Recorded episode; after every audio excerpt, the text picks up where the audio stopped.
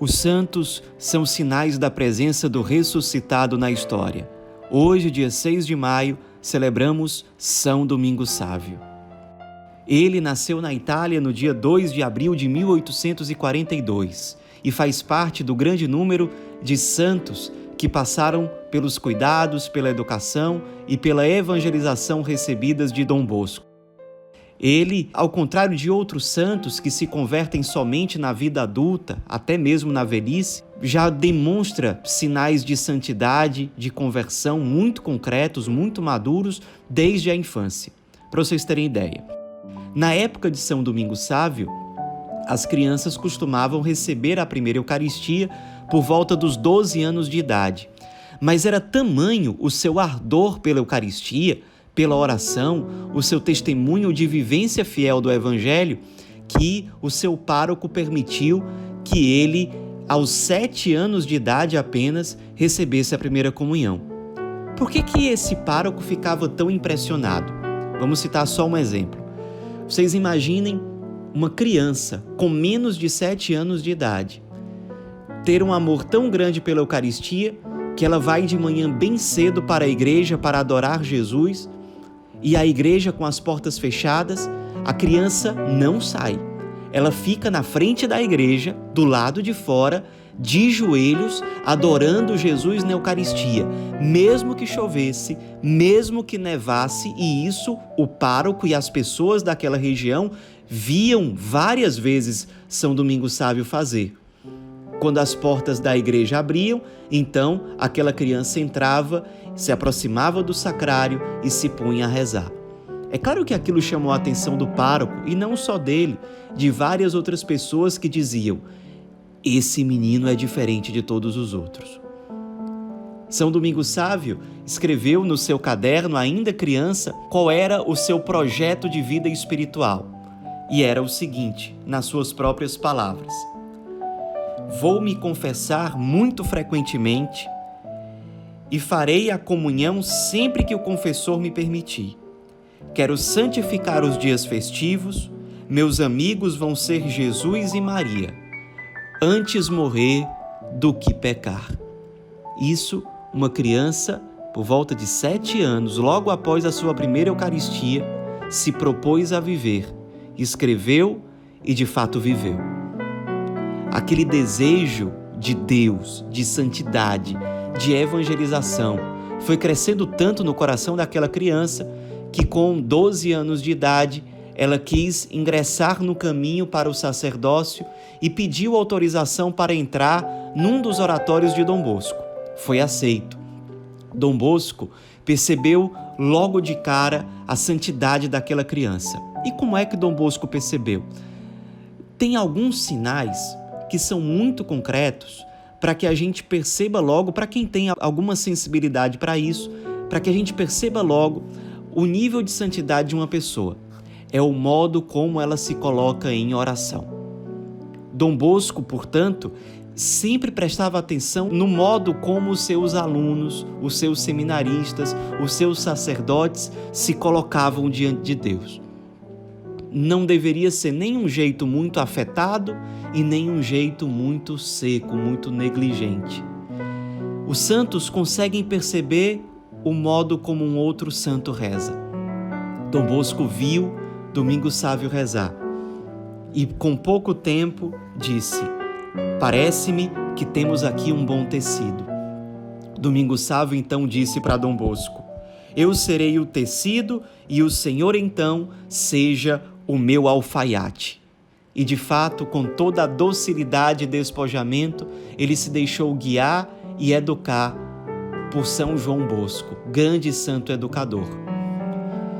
No cotidiano da vida, Domingo Sávio dava muitos sinais de santidade. A gente poderia contar muitas histórias que, inclusive, o próprio Dom Bosco deixou por escrito na biografia que ele mesmo escreveu sobre São Domingo Sávio.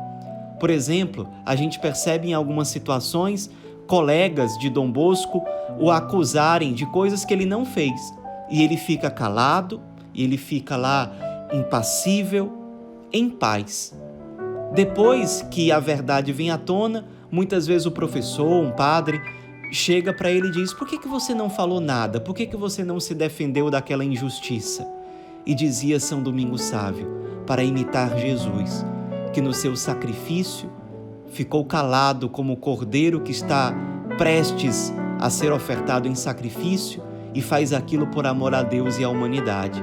Eu fiz aquilo para imitar Jesus, para crescer na virtude da humildade. E era assim que São Domingos Sávio procurava viver, imitando Jesus nas pequenas coisas, em tudo, nos mínimos detalhes, tendo Maria como grande amiga, um outro traço muito característico da espiritualidade de São Domingos Sávio, a alegria. Ele dizia, por exemplo, para os seus colegas: Saibam que aqui nós fazemos consistir a santidade em estar muito alegres. Ser amigo de Jesus, ser amigo de Maria, a alegria, evitar o pecado por amor ao Cristo, por amor a Deus, não por moralismo. Eu amo tanto a Deus que eu tenho horror ao pecado. Era isso que existia no coração de São Domingos Sávio. Por isso o seu lema: antes morrer do que pecar. Outro grande traço característico da espiritualidade dele o desejo por evangelizar. O coração dele ardia de desejo por um dia se tornar sacerdote e viajar por muitos lugares evangelizando. Ele conseguiu concretizar isso na sua realidade, fundando uma pequena companhia de evangelização, que ele chamou de Companhia da Imaculada. Ali, dali dessa companhia, saíram jovens que depois se tornaram grandes santos, grandes sacerdotes que alegraram muito o coração de Dom Bosco.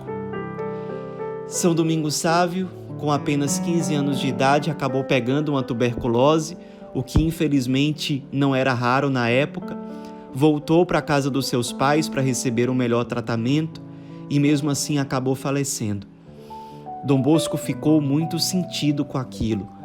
Sempre que ele relia a biografia que ele mesmo tinha escrito de Domingos Sávio, ele chorava, ele se emocionava porque havia visto um santo.